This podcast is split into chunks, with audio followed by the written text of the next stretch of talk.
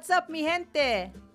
Have you ever felt judged about the Spanish you speak, even from, or especially from, your own community? Have you been interested in changing that or just finding other people who know exactly how you feel? Well, you've ended up in the right place. Welcome to the Spanish Sin Pena podcast. I'm Taisha Cameron, a Nuyorican on a mission to finally learn Spanish and connect to a Latin community.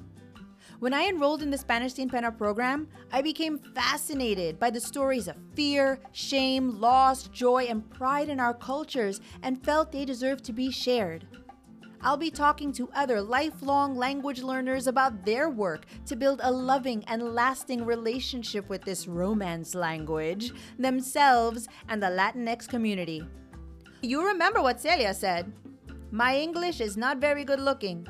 Well, neither is our Spanish. And that's okay, we're still part of La Familia. Pop in your favorite earbuds or put this show on blast wherever you're at each week on your favorite listening app for new stories to learn y celebrar what it means to be Latino, Latina, Latine. Pick your vowel. Just join us. Nos vemos.